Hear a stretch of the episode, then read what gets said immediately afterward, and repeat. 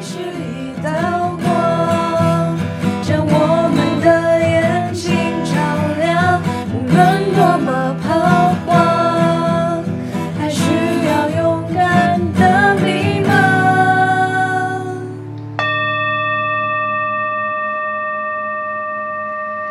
先，一则重要通知，那就是本期没有男嘉宾。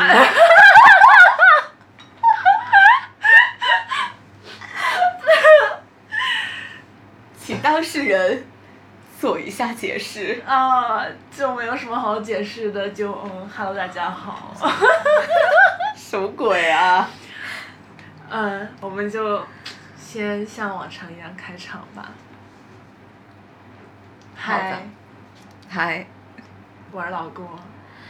唉，我是那个看着没有带回男嘉宾的哦老国的老蔡。哦，我的天呐，你对我的期望可真是太高了。那可。不嘛！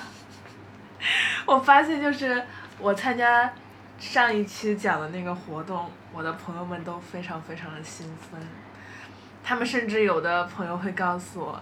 我给你安排一个任务吧，就是你也帮我物色一个男嘉宾。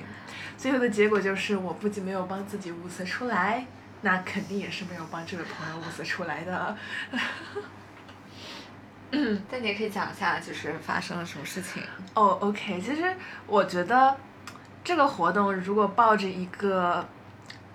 广交朋友的心态去参加的话，确实还是嗯蛮不错的。就它是会把我们根据填的那个表的内容分成八个人八个人的小组，每个小组会有四个男生跟四个女生。像我们小组的话，大部分就全部都是正在读 master 或者正在读博士的同学。然后呢，每一个组呢，八个人会分配两个经纪人，也就是所谓的呃 orientation group leaders。哦，对，他们是从华汇那边安排过来的，都是一些本科的小妹妹们。像我们组就是分到了两个特别可爱的大二的小妹妹。然后呢，这个活动的第一天呢，是在一个呃篮球场馆里面举行的。对我们当时聚集了过后呢，就先围了一个圈坐下，每个人简短的做了做自我介绍。可以看出来，大家之所以没有对象，就是因为大家真的都很内向。他是怎么？就是你们做了几个圈吗？还是怎么样？对，就我们所有人就围成一个圈，然后每个人就大概你们那天？我们那我们那个没有，他按按小组做，我们那个哦组就是我们八个人加两个经纪人。对，然后简单的为了保护大家的隐私，就简单的介绍一下，嗯，大概是个什么情况吧。就我们组那四个男嘉宾呢，有两个是正在读博士的同学，有一个是就是工作了一段时间来读 master 的一个学长，还有一个是正在读 master 的一个零零后小弟弟。对，然后我们四个女嘉宾呢，就是有我，对，然后剩下的，嗯呃，剩下有一个读博士的一个博一的一个小姐姐，然后剩下两个小姐姐都是正在读 master 的小姐姐。所以你们是只，我其实蛮好奇，是不是只有你们这一组是聚集了 master 跟 PhD，还是说其实有其他组也有？好像我我感觉旁边有一个组也是类似的情况，嗯，对那说明他们其实还是花了一些心思来匹配的。对，但别的别的组吧，就交流也不是很多，也不是很知道具体是什么样子的。嗯，对，然后我们第一天上午呢，就是在那个场馆里面玩了一场非常惊心动魄又刺激的四名牌活动。嗯，对，它是让我们，嗯，我们每个人要写名牌，对。然后我是最后一个女嘉宾写名牌的，但后来他们才说，就是会根据你写的那个人就匹配到那个男生，你们俩会就是 pair 在一起，就他是两个两个 pair 在一起去撕对面组的名牌，就像我们组八个人会 pair 成四组，和另外一个小组的四组就互撕，但我们组内是不会互撕的。对，我就跟那个零零后的小弟弟匹配到了一个组，然后他就是嗯，他就是一看就是常年健身的那种，就身材特别的好。他第一天就穿了一件就能看见他腹肌的衣服，对 什么胸罩吗？不是，就是那个衣服可能有点紧身嘛，就能看到腹肌嘛。哦嗯，就是感感觉就是身材特别的好，对。然后我也是一个运动能力特别强的人，那所以我们俩配儿在一起就特别能撕，就特别就就可能就就也不一定说特别能撕啦，就特别能防。嗯对，就要么就是你这他么高谁撕？要么就是我去，我我在那儿就作为就作为我们组最后呃最后几个仅剩的还有名牌的人，在靠着墙那儿就哦宁死不屈。然后对面那个组呢，好像是有一个女生没有来，他们就有一个队是两个男生匹配的，那两个男生是真的猛。就后来大家交流，就听说那两个男生把我们组有两有有有有一个小姐姐就拽她的头发，就为了撕那个女孩子的名牌，就好狠。然后我们组还有几个男生就被被对面组的那个男生就直接给抓伤了，天但是不是那种特别严重的伤，就可能是那种磕磕碰碰的那种。嗯这玩荒野求生的，这我就感觉大家的胜负欲，至少我的胜负欲是很强的。我就记得我当时靠着，就为了不让对面那个女生撕我的名牌，我就整个人就靠在那个墙上，把我的名牌就是隔在墙和我的背之间，就他根本就摸不到。再加上我本来力气也很大，嗯，我就去挠那个女生的痒痒。因为我力气特别的大，所以我就去挠别人的痒 不是不是，就就我他他他要把我拽起来，这对不起，就是我的我的那个思维就很跳跃。我本来想说全部人是我力气很大，所以他拽不动我。他不仅拽不动我，我还可以去挠他的痒痒。哦对，然后我就听到那个女生在那说：“啊，这女生力气是真的大呀。”真的很有，我觉得那那个活动还是除了很危险，还是很快乐的。然后跑完大家就都贼累，大家都觉得，就可能我们这两个组都是一些硕博的同学吧，大家平时都贼窄，就跑一两下就贼累。对，然后在玩完这个游戏过后呢，我们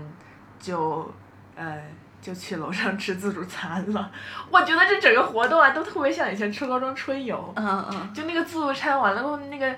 就是它是在 U 趟那个三楼，然后那个地方也没有是我想的那种我们学校经常组织的 buffet 那种。对对对对然后那边也没有那种呃像十个的餐桌，大家就在站着吃大家就站着，就把那个那个餐盘放在那个有楼梯的那个把手上面就那个是个平台，嗯是一个砖砌的平台，就我们在那排一排在那吃自助餐，那个那个场景真的好像以前就初高中春游那样。可以想象。对，然后下午因为我有我有我有事儿了，我就没有再去。嗯，第二天呢，就大家是下午四点才开始的活动。第二天的活动呢，就是，呃，让大家去我们学校的各个有标志性的地方，嗯，四个四个为一组，摆出一些非常特别的造型拍照。哦，OK。就是这个整个活动模式都特别特别像以前新生的那种 orientation，对。所以我说，呃，如果就是为了是交朋友的话，这个活动它还是挺有意思。挺有意思的。哎，最后你们知不知道，你或者你们有什么想到消息，有听到配对成功的？不知道啊，就我们组那天晚会来，大家也在那问，就说前一天有没有人就单独出去的，就也没有，就没有没有也没有也没有确切的说有谁就是出去。嗯但我们当时那天来了三个女生，就我和另外两个小姐姐，就反正我们三个都是没有出去的。对，然后问我们的那，我我知道有两个男生都是没有出去的。对，嗯，然后我想想，嗯，嗯，我觉得，我觉得整个活动最有趣的就是第二天那天晚上吃饭的时候，我们那个 OG leader，就那个小妹妹 在那给我们讲 星座。星座和算命的事情，就他特别懂。然后他是他本身也是信佛的他也特别会算塔罗牌，他就用四张牌来算我们每个人的桃花。性格。哦，我想当场算桃花好像不太对哈。嗯，好吧，而且那个那个妹妹是当时那种我们在场唯一一个有对象的。如果还不是唯一一个，那就很有问题了，你不觉得吗？为啥？就如果嘉宾已经有对象了，然后来玩的话哦，有道理，That's，a huge problem。有道理。对，然后，嗯，之后就是最后一天的那个晚会。嗯啊，对，那个晚会真是，就我本来不是准备了一个表演嘛，但是出了一些状况，就是那个但我们的郭姐还是圆的很好的。说实在的，你不要谦虚好吗？哎呀，那个状况就是，嗯，做那个卖家他一直在往下面掉，然后我就刚开始就我就整个人就随着那个话筒往下面越来越矮，到后来发现矮不下去，然 后我就得用手去扶他，完了我就不能就那个小劲我就不能弹那个吉他，我就得把那个话筒立起来。然后之后他又慢慢慢慢往下面掉，我又去立他，又慢慢慢慢往下面掉，我又去立他，哎，这个真的是真的是有点小小的瑕不掩瑜，瑕不掩瑜。对，这就是我参加这次活动的全过程。嗯，然后感谢这精彩的十一分三十二秒。然后我发现，就是我现在已经属于一个纯纯的 INFJ 的状态了，怎么说？就这仅仅两三天的社交，我已经有一些精疲力竭了。嗯 I feel you。对，但但其实这个活动就是让我认识了好几个我觉得特别不错的小姐姐，跟她们聊的还挺开心的。嗯，对嗯也是一种收获吧。对，而且她们她们也很优秀，就到最后一天我们在那里。就看晚会的时候，大家聊的就已经变成说，哎，要不我什么，我帮你内推一个哪个哪个公司，因为他们好几个都是做金融相关的、啊这些。OK OK。那天我跟桂花在看你们晚会的时候，就嗯感觉回到了学生时代吧。嗯是的，而且特别是最后散场的时候，看到华辉的那些同学在合照，然后我就马上给桂花说：“说有没有想到我们之前歌谣散场的时候，大家照大合影？”对对对，然后我我还特别感动的是，我不知道那个女生是，呃，主席还是副主席打的，她最后就是发了一点言，嗯，然后我就像你当年，啊，啊我天啊，我当场就 emo 了。真的就是，我觉得我们歌谣以前每一届的团体还真的好大，就每张合照大家都特别的开心，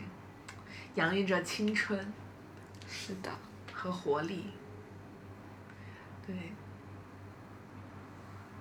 然后看到歌谣的表演，还是很感触的。对，但是有个游戏环节我是真的不理解，就是那个扔炸弹。哦，你觉得我可以理解吗？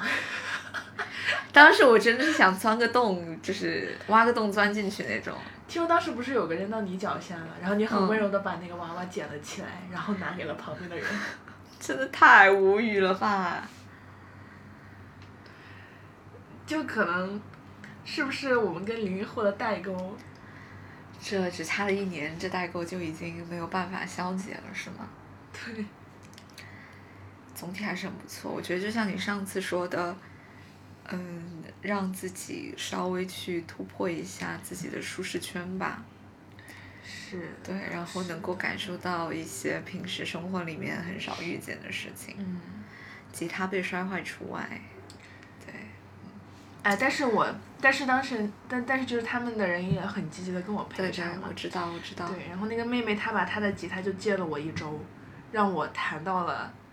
呃，一个差不多两万块的吉他，是个多么好的吉他，就是这个真是一分钱一分货。就那吉他呀，它散发出来那种木质的味道，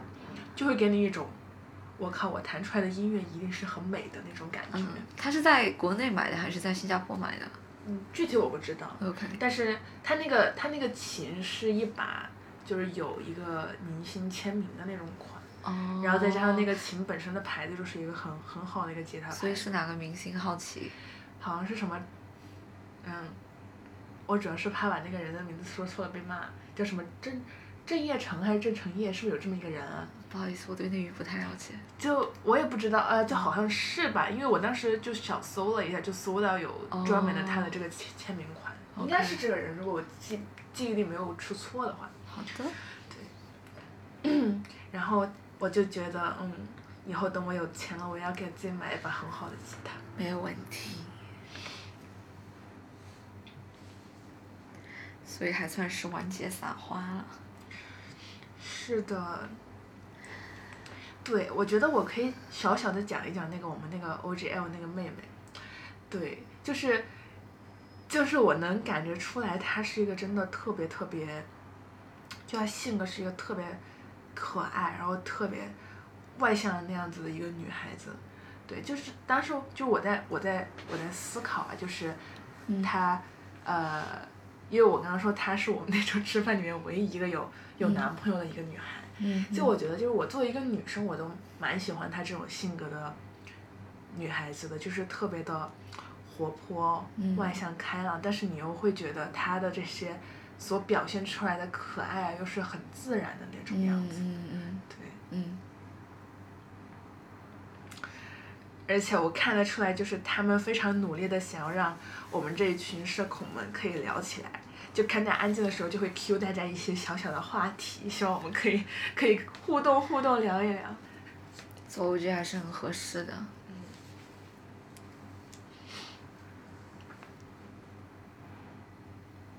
OK，这个话题我们就在这里结束吧。下面我们要开启一个沉重的话题，来吧，老蔡。让我酝酿一下情绪。哎呀，哎呀，这个怎么聊呢？就是我又怕他很 sensitive，哦，所以我不知道该该怎么去比较合，就是比较合适的谈这个事情。嗯嗯，简单来说呢，就是我在人生中第一次经历了大规模的裁员。嗯，呃，然后我就觉得这件事情让我很真实的感受到了。这件事情很真实的让我感受到了现在整个，嗯，全球的环境不是特别的好，就是整个经济的环境不是特别的好吧。嗯哎，我怕讲特别的 detail，会就是暴露一些不太好暴露的细节，但总之呢，嗯，就是看到了很多自己非常喜欢和欣赏的同事离开，然后我觉得不管呃不仅是走的还是留下来的人，其实心情都非常的动荡，至少在本周前几天的时候，大家的心情都丧到了谷底，然后根本就是没有任何心思去上班，然后我只能说，呃，第一次经历这种事情，真的是让我见了世面吧。因为想做一个才从大学毕业一年的人，呃，经历疫情，然后经历互联网的寒冬，然后经历这个裁员，嗯呃，就觉得自己所处的这个时代，可能的确是没有碰上一个比较好的时候，然后就会看到，特别是在国内的一些朋友，他们就是身处的压力肯定特别的大吧，因为感觉国内其实普遍的能够给你留下的路子，其实不是特别的多，然后就被迫选择离开，然后又是这种整个市场不是特别景气的时候，去思考自己下一步要做什么，嗯，感觉是一件很有挑战也很困难的事情。所以，即使我觉得我在跟一些同事聊的时候，他们语气上可能还听起来觉得没有什么特别大的这种情绪的波动，但我还是觉得他们内心肯定是有一丝不安的吧。我觉得再怎么这种情况，肯定还是有一丝不安。而且，就是这几天晚上有出去跟新加坡这边的同事出去吃饭、嗯聊天，这对于我们留下来的人来说，首先第一个就是看到自己的团队可以说是分崩离析，这真的像你打战的战友，也不是说阵亡了吧，就是说就突然就消失就离开了，就整个团队他的精气神就被消磨了很多。就在这个时候，我们是觉得非常的、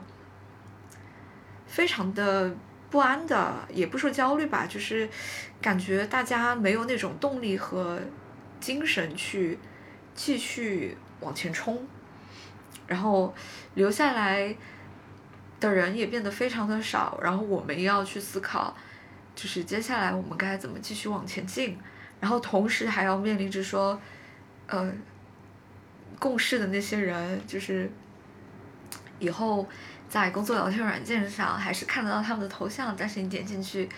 就是账号被注销，这种特别让人 emo 的事情，就会让我觉得很感慨吧，而且，呃。我因为平时在工作的时候，其实有接触到其他团队的同事，就是他会来加我，然后问一些问题，我就看到有一些同事他的头像或者是我们那个工作软件可以设置个人的状态，有点像个性签名这种，就特别的伤感，什么，呃，什么祝君安好，什么前程似锦，或者是一个 data team 的。同事他把自己的头像变成了一个截图，然后这个截图里面写着 in 呃 impacted tables，嗯，然后我就觉得大家在用自己力所能及的一些表达的方法去发泄他们心中积郁的，不管是嗯不甘啦，或者是不舍啊，或者是难过，甚至是气愤，就是大家都在还在苟着吧，因为。真的是这种时候，你就知道整个资本，他对，他是真的觉得你可能就是这盘游戏大棋里面的一颗棋子。当你就是当整个生意它做不下去的时候，嗯，那没有办法，你作为一个资源，你就就是要被砍掉，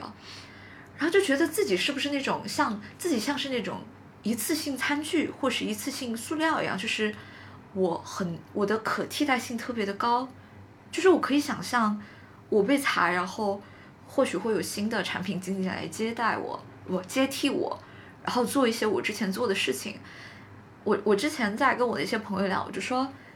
互联网行业它现在发展到这个情况，当然我自己的经历很少啊，只是通过我自己的观察，它其实就是像一个新的流水线一样了。这个机器很庞大，然后我只是这个机器里面的一环。然后我甚至不是这个螺丝钉，我是螺丝钉的润滑剂。我的整个工作的目的是让那些螺丝钉、那些齿轮能够转得更快。然后呢，呃，我们在这个工厂的流水线上，只是这个流水线变成了一排排办公的呃办公室的 office desk。然后我们在电脑上操作操作、打字打字，其实就像可能。上个世纪，我们在工厂里面，你把一个工具给我，我敲敲，我打打，然后 pass 给下一个人。就是我脑子里是想起了这种非常猎奇的场景，但是我觉得现在我们的生活真的就是这样，我就固定在我的位置上，然后只不过我们工作内容是一些无形的代码、零一数字、文字和思想罢了。对，但是它是很现实的，只是让我有了这种感悟和思考吧。就有时候我在想，如果我，其实其实我觉得，如果我被裁，呃，我不会感到特别的焦虑，因为我昨天跟我的一个学妹聊，她提出来一个观点，突然让我很有启发。她说，有一些人类学家或者是专门做人类观察、田野调查的人，他们是要把自己丢到一个。环境丢到一个文化里面去观察，让自己成为里面的一员，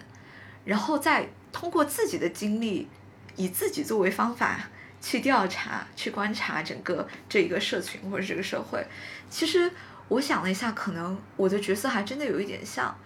就是有时候我会觉得我跟我的工作有个很明显的割裂感，就是我不能说我非常的 passionate about my job。我觉得可能很多人跟我一样有一样的想法吧，就有一些人会觉得打工是打工，他就是来谋生的。但我还有一点不一样，我就是觉得它是一种我去探索，或者是我去观察我所在的这个环境的一种方式。然后我就突然想到，我之前读嗯人类学家项彪他写的一本书叫《把自己作为方法》，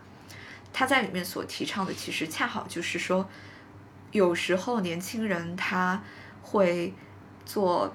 很宏大的理想的规划，或者是想一些非常宏大的叙事。我恰好就是这种，就是有段时间，包括我现在有时候还会想一些很宏大的事情。但香标它其实鼓励的是人要有乡绅精神，就是那种，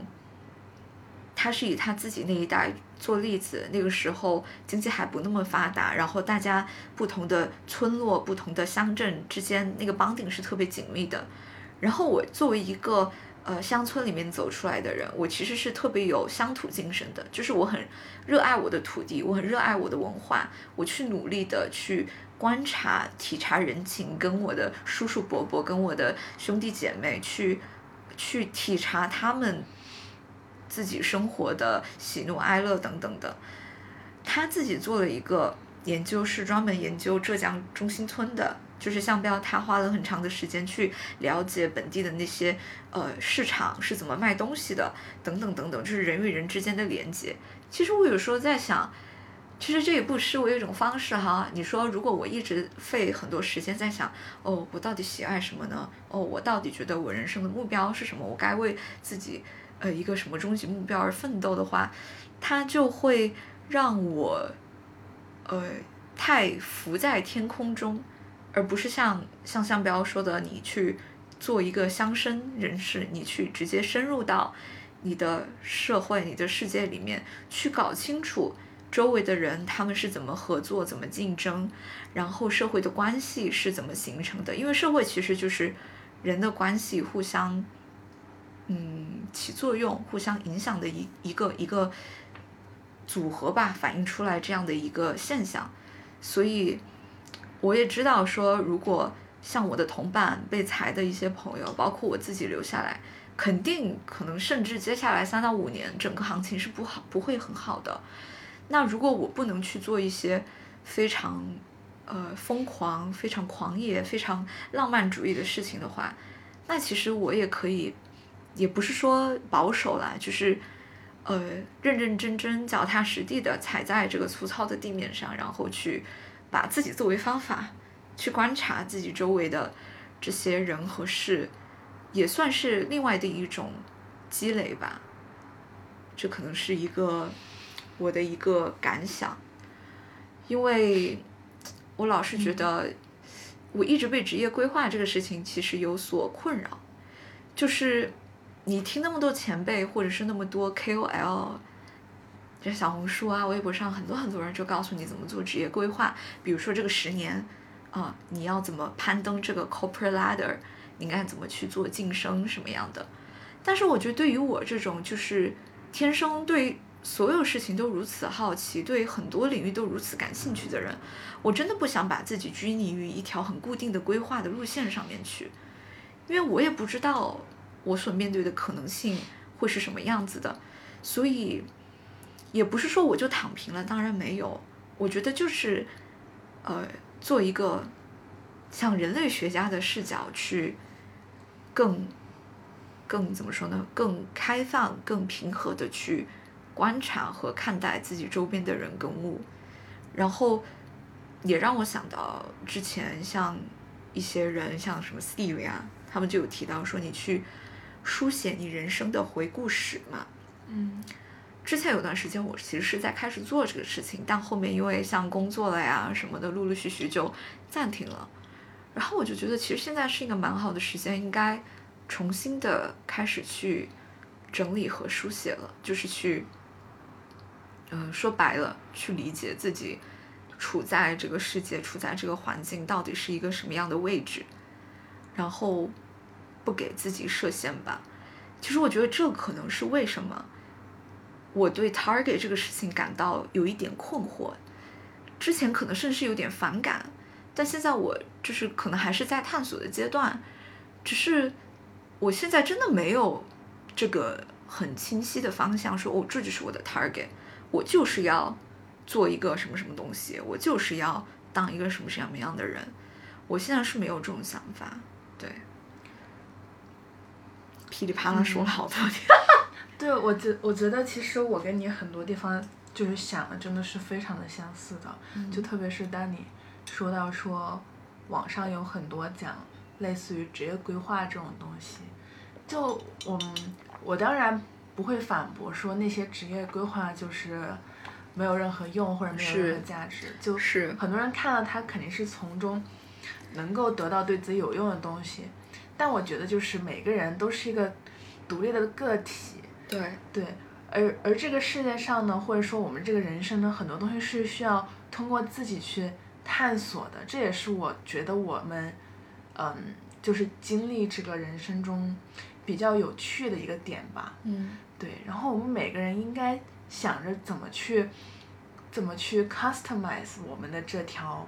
路线，就不管是学业呀，还是。还是事业这个上，嗯，也包括人际关系等等的，对。然后，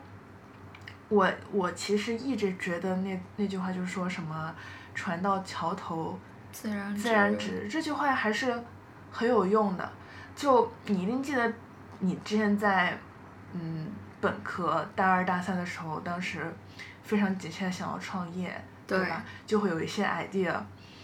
嗯，我当时其实能看出来，就是你的这个野心还是挺大的。嗯，是。然后你的脑子里面呢，也有各种各样非常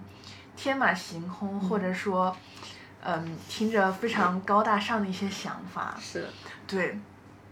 但是他们呢，就是很多都是比较比较过于抽象的。对。对，而且那个时候我们。经历的比较少，我们一直在一个象牙塔里面生活。嗯，我们很，我们当时所设计出来的很多东西，只是站在我们一个非常狭隘的角度，一个非常窄的一个视野里面去进行规划的。我们去想象说，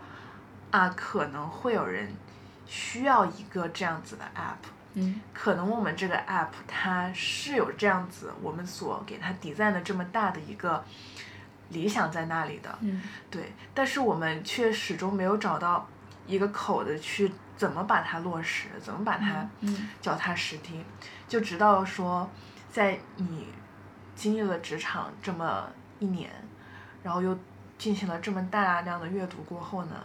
然后进行了这么多人类的观察过后呢，才能够把渐渐的具象化。嗯，我突然就想到，就前段时间看的一个。一个电影，就是可以把它叫做是一个儿童剧吧，因为它是记录的可能上也也不要可能，应该是上世纪，嗯八九十年代的一个乡村，呃乡村幼儿园的一个故事。那个电影叫啥名字？我突然忘了。对，老桥段了，经典老番，我忘了。我的记忆力就是这么的不好。对，但是我记得它的剧情，我来给大家聊一聊这个剧情。好的。对，呃，它这虽然是个站在儿童的视角，以儿童为第一视角讲讲的呃幼儿园的一些事情，但是你会觉得它映射了很多成年人的这个世界，或者说会激发我们成年人去思考一些东西。他要讲这个小男孩呢，他从小是跟着他的嗯家里的。老人长大的，因为他的父母一直很忙，结果后来他的呃老人就渐渐身体就不好了嘛，就把他说啊，那我们把他送到幼儿园里去吧。然后送到幼儿园里去过后呢，就发现哎，这个幼儿园它的特点是什么呢？就是会有一个白板，上面会给每个人每个小孩就是贴上小红花，就是比如说你做了一件什么事儿表现的很好，就给你奖励一朵小红花。嗯，大家就把这种事情。当做是一个荣誉。嗯，他以前没有上幼儿园的时候呢，他在自己的呃头发后面呢留了一根短短的小辫子。嗯，老师就觉得不行，你是一个小男孩，你怎么能够留小辫子呢？就非要给他剪了。剪完过后，他就特别的伤心，因为他觉得这是他费了好大心思、好好长的时间才留留出来的一个小辫子，就非给他剪了。老师为了安抚他呢，就给了他一朵小红花。他当时根本不知道小红花是什么意思，但是他看到周围的那些孩子，就对他得到这种小小红花就投来了一个羡慕的目光。他就知道哦，这一定是一个好东西，好的东西。对，然后每天呢，他们所有的生活都是非常非常的按部就班的，比如几点钟起床，起床过后几点钟上厕所，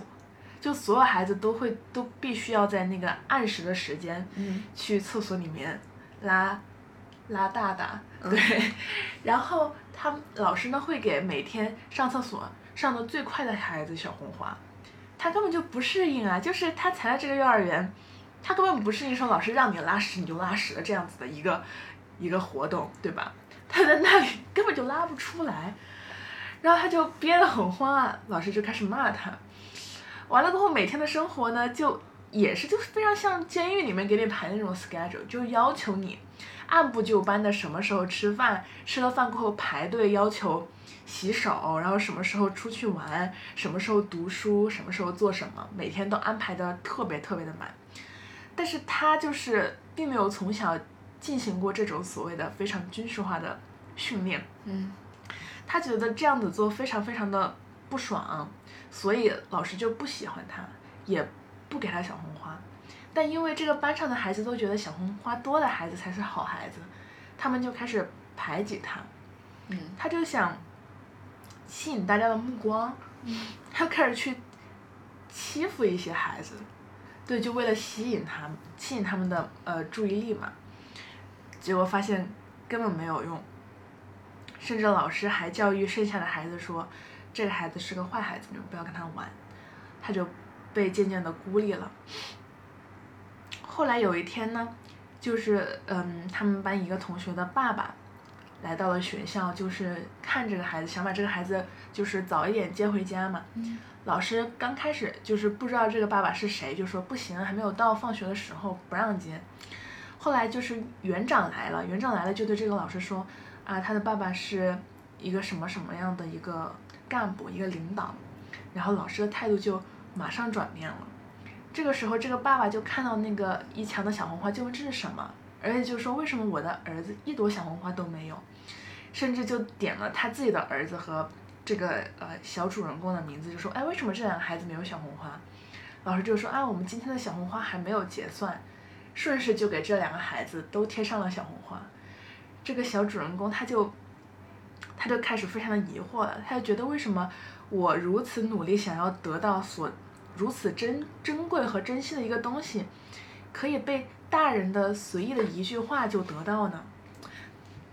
他就非常不解，他就不知道是怎么回事。紧接着后面他就开始呃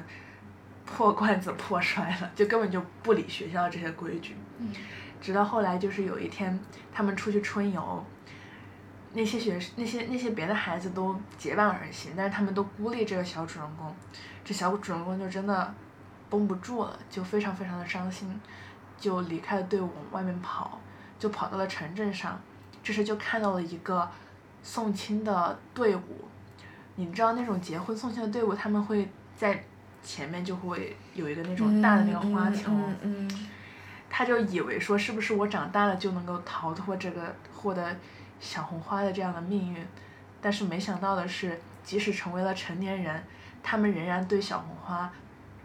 嗯，都是如此的向往，都是如此的想要得到这样的一朵红花。对，然后这个故事就就结束了，哇哦，就很有意思。当然中间还有很多细节我没有讲啊。嗯，哇，这个讲的是个大概的一个 flow。太棒了。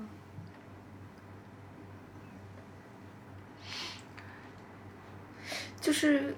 我觉得有一些书啊，它真的不该叫童话书嗯或者是儿童书，或者说它嗯它是童话书、儿童书，但是大人其实读它也是完全没有任何问题的。我觉得这个电影应该它也也是就是以儿童的视角，但是是拍给嗯成年人看的。嗯就我们生活的这个社会吧，就至少在中国这个环境下，就要求我们从小开始就去，嗯，遵循着，遵循着一条非常常规的道路，去遵守很多很多的准则，对，去赢得我们所想要得到的属于我们的那个小红花，但是却很少有人去质疑说这个东西它到底。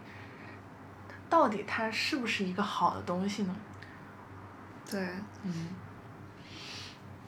但这这对人的那个思考能力是一个很大的挑战。其实，就其实我我我不知道啊，我只在乱想。如果我没有来新加坡，假如说我在国内读大学，然后我要跟呃我我可以想象，就进入大学过后，可能辅导员就突然有一天就开始跟我们讲考研的事情。然后我看到我同系周围这些很优秀的同学，都开始每天吃饭，在食堂吃饭就开始讨论这些事情。就是当你在这种环境耳濡目染，每天都在讨论这些事情，很难做到完全不受任何的影响。而且、嗯而且在这种环境下，你还要坚定的去走自己的道路，我觉得是更加困难的。对，所以环境对人的影响真的是特别特别的大。我感觉，我感觉国内，国内反正听那些朋友讲，保研啊、考研这些，他算的那种各种分还挺复杂的，就不仅你成绩要好，你还要参加呃一些活动，还要在班里当干部，就是你要做一个非常各方面都特别厉害的人，才能够拿到那个前面的几个名额。我甚至前几天还在 B 站上看到一个视频，就是那个小姐姐讲，讲她本科的时候是怎么样的为了保研疯狂的卷绩点，然后放弃了很多自己的生活，嗯，结果最后却保研失败的一个故事，就让人听着非常的伤心。嗯，还有那种考研考了很多次的人，每年都说想上岸。嗯这就是内卷嘛。嗯，这是呀。嗯我我们我们组有一个实习生的女孩子，她是在国内读了大学，然后过来读 master 嘛，然后他就给我们分享说，他觉得，嗯，他自己读大学的一个经历下来得到的观察是。不能说全部大学啊，至少他所观察到的很多中国的高校，他把大学生是往学术这一条路上去培养的。对，然后，当你要出来，或者是通过一些被迫的因素，你必须要在社会里找工作，你就发现很多技能其实是完全缺失的。你可能，我想象甚至很难去表达自己。然后面试官通常也会问、w h e r e do you see yourself in five years？你的职业规划是什么？哦，我真的是，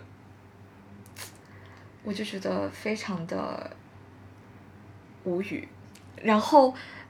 然后现就是我有一些同事是应，也不说就是校招生吧，就是其实比我还年轻，嗯然后这次不幸的被裁掉。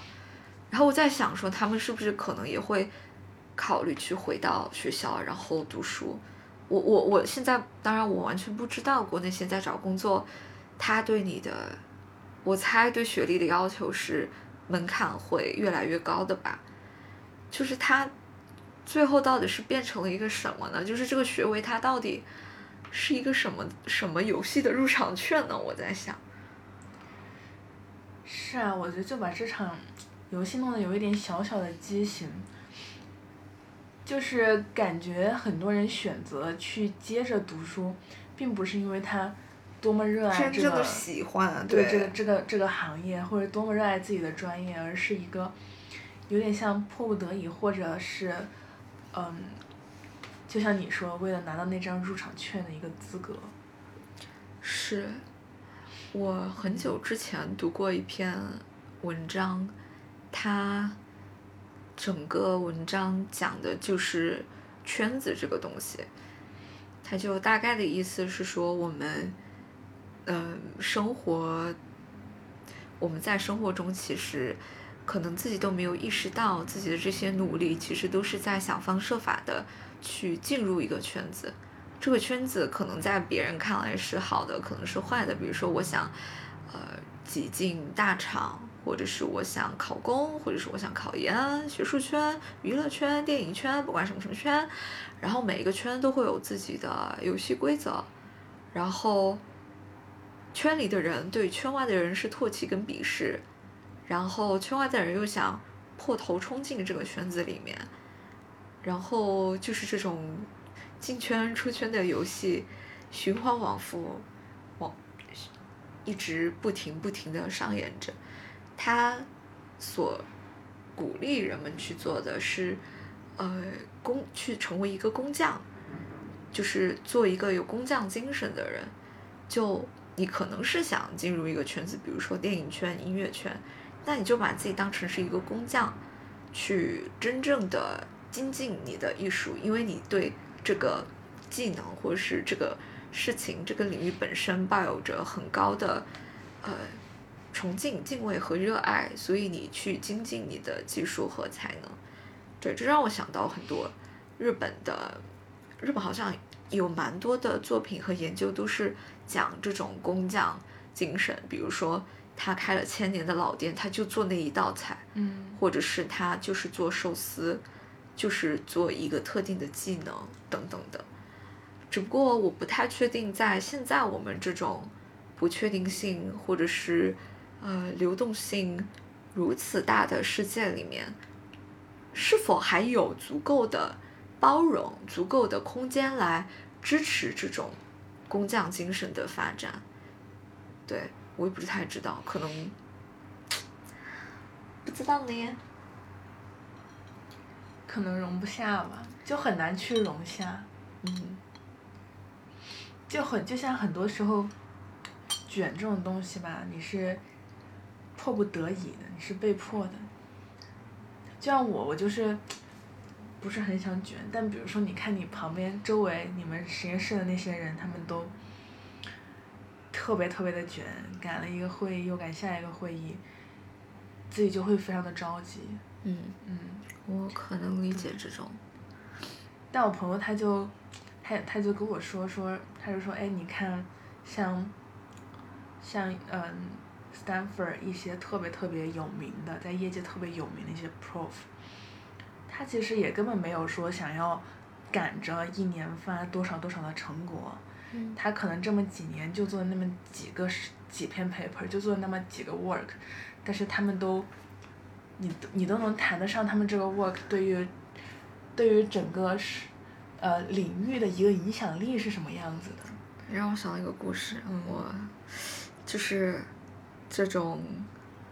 不不不跟别人招，不跟别人就是，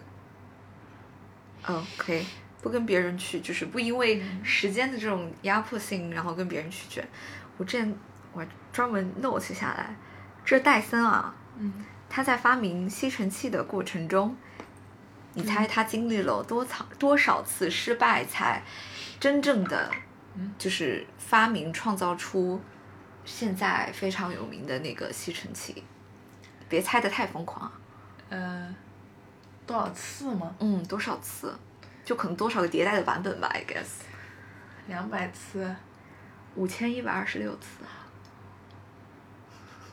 然后他是在五千一百二十七次尝试，才真正的帮助戴森的吸尘器走向了成功。而且，这个吸吸尘器它是花了四年的时间做技术上的研发，但技术上的研发完成过后，你要把它真正的推向市场，它又额外的花了八年的时间。而且还不是在他英国自己家乡本土去推广，他是到日本，所以是结合了整个社会的大的环境，然后把产品推向合适的市场。所以我觉得别急，是的，但就是你就会觉得有的人就是很强，就随便想一个 idea，他强他就能 work。他强他就强呗，跟你有啥关系啊？嗯，对吧？是的，你说的对。强的人可多了。是的，就是渐渐接受自己，接受自己的菜。你在干嘛呀？我在自娱自乐呀。你好恐怖哦，主要是后面有你的影子，就很恐怖。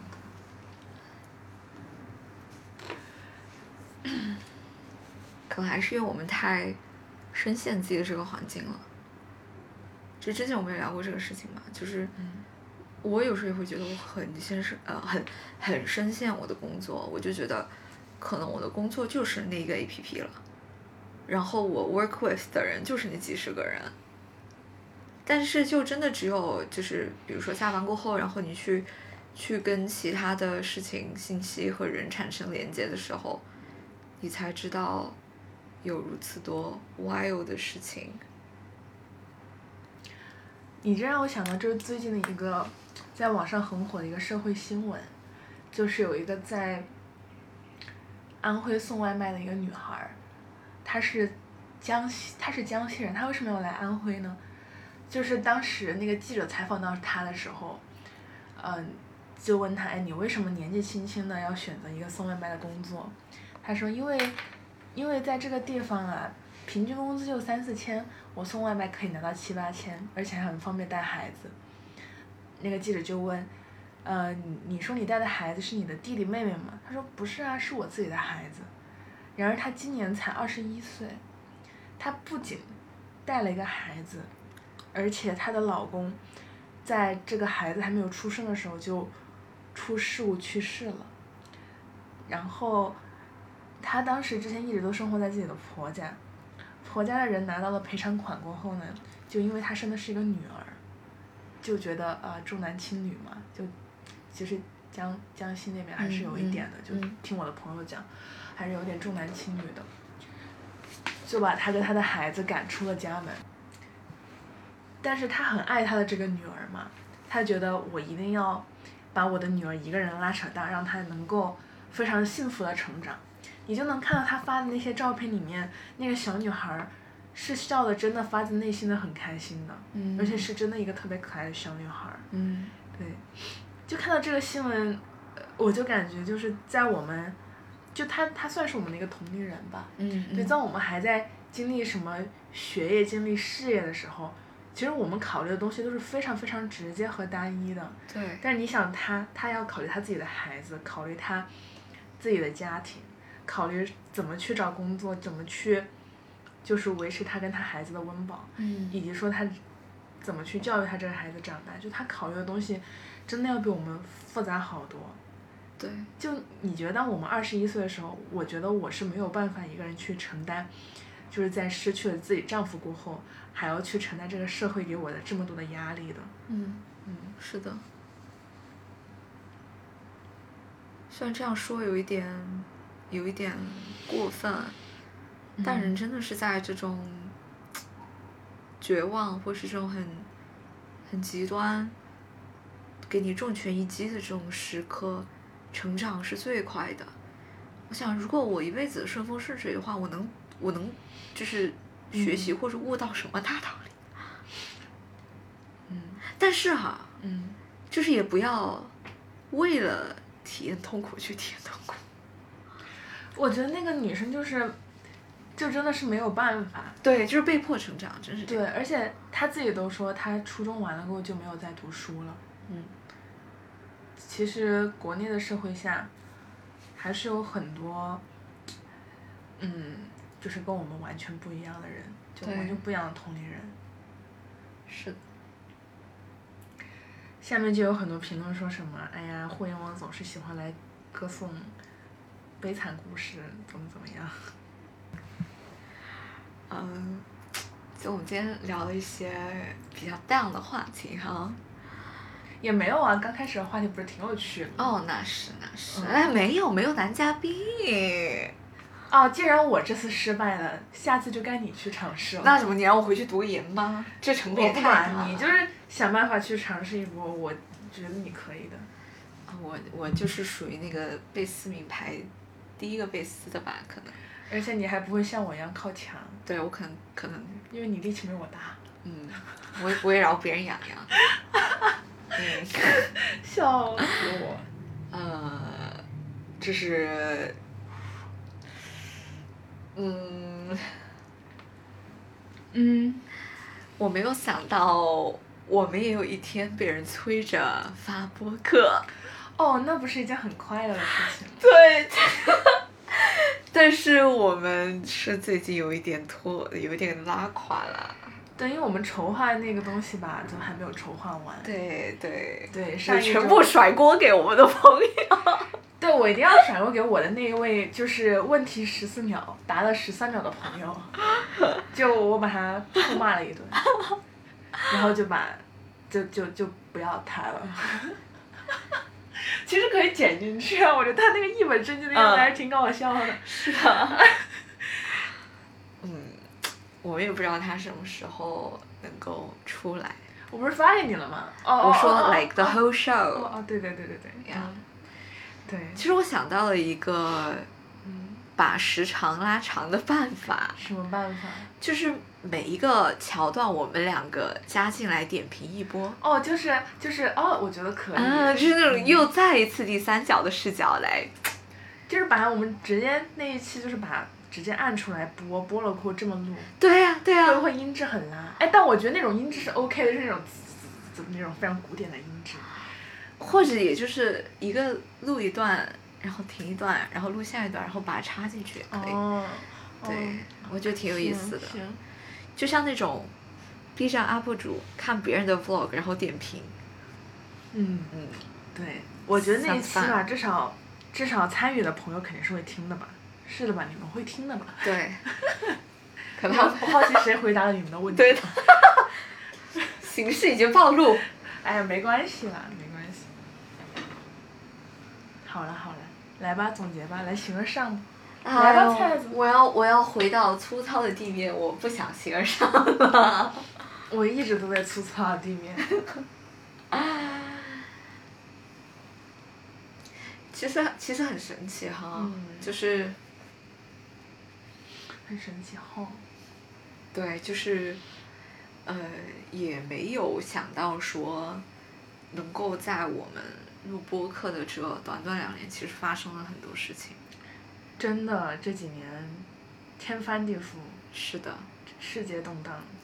是的啥，时候能回国呀？对呀、那个机票价钱我真的会栓哎但是就是回也回回香港的话会很便宜，而且现在香港已经变成了嗯，零加三。零加三，我觉得可以考虑一波，怎么从香港回去。主主要是我妈今天说，她说，哎呀，没事啊，我给你出机票钱，感觉他们应该还蛮想我的。可以可以考虑一下。嗯。好吧，来吧，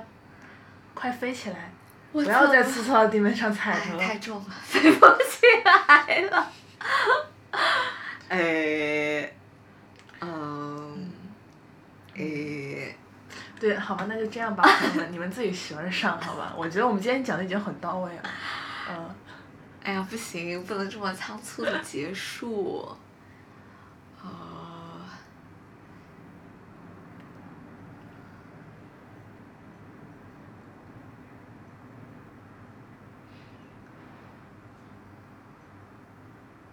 对我先是上完了，就这样吧。好的，大家下期再见。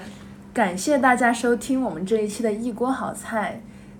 在节目结束之前，我们想提醒大家，其实我们一锅好菜是有邮箱和微博的。我们的邮箱号是一锅好菜的拼音 at outlook 点 com。我们的微博是 at 一锅好菜局，局是警察局的局。我们欢迎大家将任何的问题、留言和反馈发送到我们的邮箱或者是微博私信，我们会尽快回复大家的。那么我们就下次再见啦，拜拜。拜拜